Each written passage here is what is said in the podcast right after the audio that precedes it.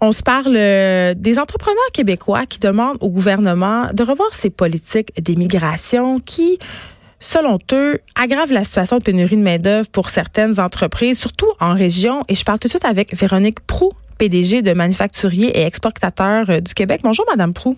Bonjour. Et, la pénurie de main-d'œuvre, on en parle depuis le début de l'année, c'est véritablement un problème. Mais pour des gens comme moi, là, qui sont pas des entrepreneurs, je suis pas une employeur, euh, c'est difficile de se faire une idée de ce que ça veut dire concrètement. C'est quoi les impacts? C'est une bonne question. C'est sûr que, euh, en fait, je voudrais que d'une part, la, lettre qu'on a, publiée aujourd'hui, puis qui a été signée par une vingtaine de manufacturiers à travers le Québec, témoigne de leur sentiment d'urgence, mais d'impuissance aussi. Parce que ces entrepreneurs-là, où faisiez référence qu'on parle de la pénurie depuis le début de l'année, ça fait plusieurs années qu'ils voient venir, qu'ils ressentent. Il n'y a toujours pas de solution qui est à leur portée. Alors, ces entreprises-là, euh, typiquement, vont, vont, vont avoir des employés qui vont assurer la production de leurs produits. Euh, et, et, de plus en plus, on voit qu'on a des retards de production parce qu'on manque de gens. Mm. Alors, pour les employés qui sont sur le terrain, euh, qui travaillent dans ces entreprises-là, ils le constatent aussi parce qu'ils constatent qu'ils ont, de, qu'ils ont pas suffisamment de collègues pour répondre à la demande. Ils sont appelés à faire du surtemps. Ils voient bien que certaines entreprises doivent refuser des commandes ou refuser des projets de croissance. Donc, ultimement, puis c'est le message qu'on veut lancer dans la lettre, il ne faut pas attendre à ce qu'il y ait des entreprises qui ferment et qu'on ait des travailleurs un peu partout à travers le Québec qui perdent leur emploi, qui perdent leur job parce qu'on n'a pas été capable d'avoir suffisamment de gens pour travailler avec eux. Alors, notre, notre, préoccupation, elle est là. Il ne faut pas attendre à se rendre jusque-là. Il faut agir, il faut agir maintenant. C'est un peu le cri du cœur que nos membres ont fait ce matin.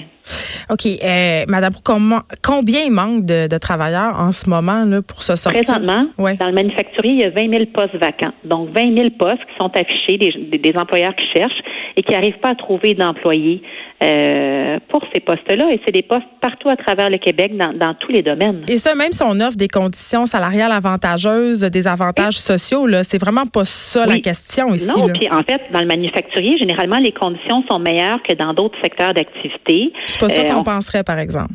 Pardon? On penserait pas ça. les manufactures ont mauvaise presse. Ah, c'est un bon point. Alors, le secteur manufacturier s'est beaucoup transformé dans les dernières années.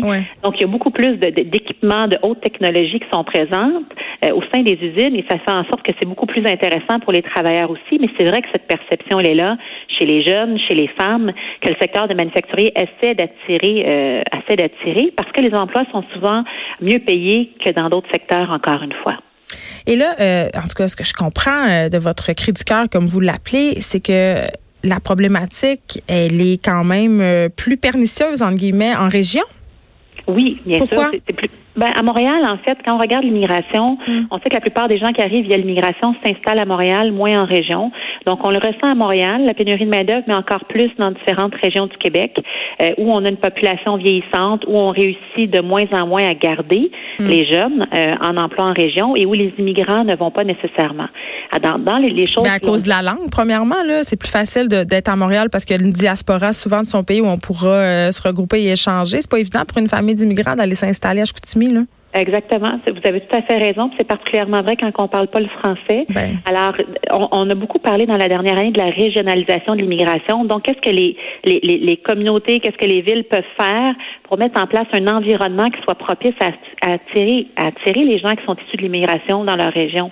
Euh, parce que sinon, effectivement, les gens arrivent, puis un an, deux ans plus tard maximum, ils reviennent en ville. Alors ça, il y a un travail collectif à faire avec les municipalités, avec, avec les régions pour pouvoir garder ces gens-là. Euh, en région. Mais à la base, le problème, c'est qu'il n'y a pas suffisamment de travailleurs. Il n'y a juste pas assez de travailleurs pour répondre aux besoins de tous les employeurs. Et c'est pour ça qu'on demande davantage d'immigration permanente, mais aussi davantage d'immigration temporaire qui permet de combler à court terme, à moyen terme, les postes qui sont vacants. 20 000, c'est quand même beaucoup. Non, c'est énorme. Mais tu sais, si on revient au secteur euh, manufacturier, quand même, certaines mauvaises langues pourraient dire que ces entreprises-là ont besoin de beaucoup de travailleurs qui sont vraiment pas qualifiés, pas hautement qualifiés du moins. Donc, ils ont avantage à avoir plus d'immigration parce que ça veut dire des employés à moindre coût. Je veux dire, ils ont quand, il y a quand même cette mentalité de cheap labor. Oui, en fait, je vous dirais quand on regarde les, les entreprises qui vont chercher des travailleurs étrangers, euh, par exemple des soudeurs, des électromécaniciens. Donc, ce sont des métiers qualifiés et dans, dans certains cas, les entreprises sont syndiquées, donc offrent les mêmes conditions jusqu'à leurs employés qui sont qui sont qui, qui, qui sont issus. Même si on ont des visas de travail, parce qu'il y a quand même une règle euh, par rapport aux travailleurs étrangers dans les usines, ils ont, ils ont des visas de travail. Tu peux pas être syndiqué si tu as seulement un visa temporaire de travail ils seront pas. En fait, ils vont souvent avoir les mêmes conditions. Souvent, c'est, c'est, c'est, ils vont offrir, ils vont offrir les mêmes conditions qu'aux travailleurs syndiqués. Euh, hmm. Ça, c'est le cas dans plusieurs usines qui m'ont été données. Maintenant, c'est vrai que dans les 20 000 postes euh, vacants affichés, le deux tiers requiert un secondaire 5 et moins, donc peu de compétences. Pourquoi? Parce que justement, il n'y a pas assez de travailleurs, donc les gens sont moins intéressés vers ces postes-là, qui certainement, dans, dans, dans toute la hiérarchie euh, des emplois, sont probablement les moins payés. Mais de plus en plus, on voit dans le secteur manufacturier la transformation numérique. Donc, ces postes-là vont avoir tendance à disparaître et ce sont des, de meilleurs postes. Et quand je dis meilleurs, c'est des postes qui demandent plus de qualifications, des, des meilleures conditions aussi qui seront offertes aux travailleurs québécois.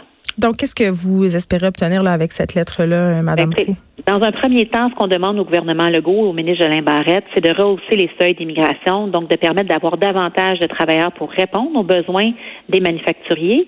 Deuxièmement, il y a toute la question de la langue du français, vous l'avez mentionné. Les gens qui arrivent de l'Asie, de l'Amérique latine, qui ne parlent pas le français, on ne peut pas leur dire à l'intérieur d'un an ou trois ans, vous devez atteindre le niveau qui est souhaité. non, parce que c'est une langue difficile aussi, le français. C'est pas comme apprendre ben, l'anglais, c'est beaucoup plus compliqué. Exactement. Puis là, on leur donne pas, on leur donne très peu de temps pour maîtriser cette langue-là à un niveau très élevé pour avoir accès à l'immigration permanente. Alors présentement, c'est comme si le gouvernement Legault disait l'immigration permanente, c'est pas pour le secteur manufacturier. Il faut être capable d'assouplir un peu, de travailler différemment pour répondre aux besoins. Et de l'autre côté, au niveau du fédéral, on a le programme des travailleurs étrangers, donc des gens qui viennent, comme vous le disiez, sur des visas de un an à trois ans. Mm. Ça, ça permet de répondre aux besoins à court terme, aux 20 000 postes vacants là, auxquels on, faisait référence. On, on souhaiterait les voir rester, ces gens-là, c'est ce que vous me dites. Éventuellement, on souhaiterait les voir rester parce que la francisation se ferait différemment, mais je dirais qu'à la base, pour pouvoir répondre aux 20 000 postes vacants, il faut faire venir davantage de gens. Le programme n'est pas flexible présentement et permet pas de répondre aux besoins du marché du travail. Et ces gens-là, ils veulent venir ici, là, je crois. C'est pas, vous avez, vous auriez pas on de difficulté. Non, on n'a pas de difficulté à les attirer. C'est juste d'être capable de le faire via les mécanismes d'immigration qui hmm. existent et qui ne sont pas adaptés présentement. Très bien, Véronique Prou, merci, PDG de manufacturier et exportateur du Québec. Merci. Bonne journée. De 13 à 15, les effrontés. Cube Radio.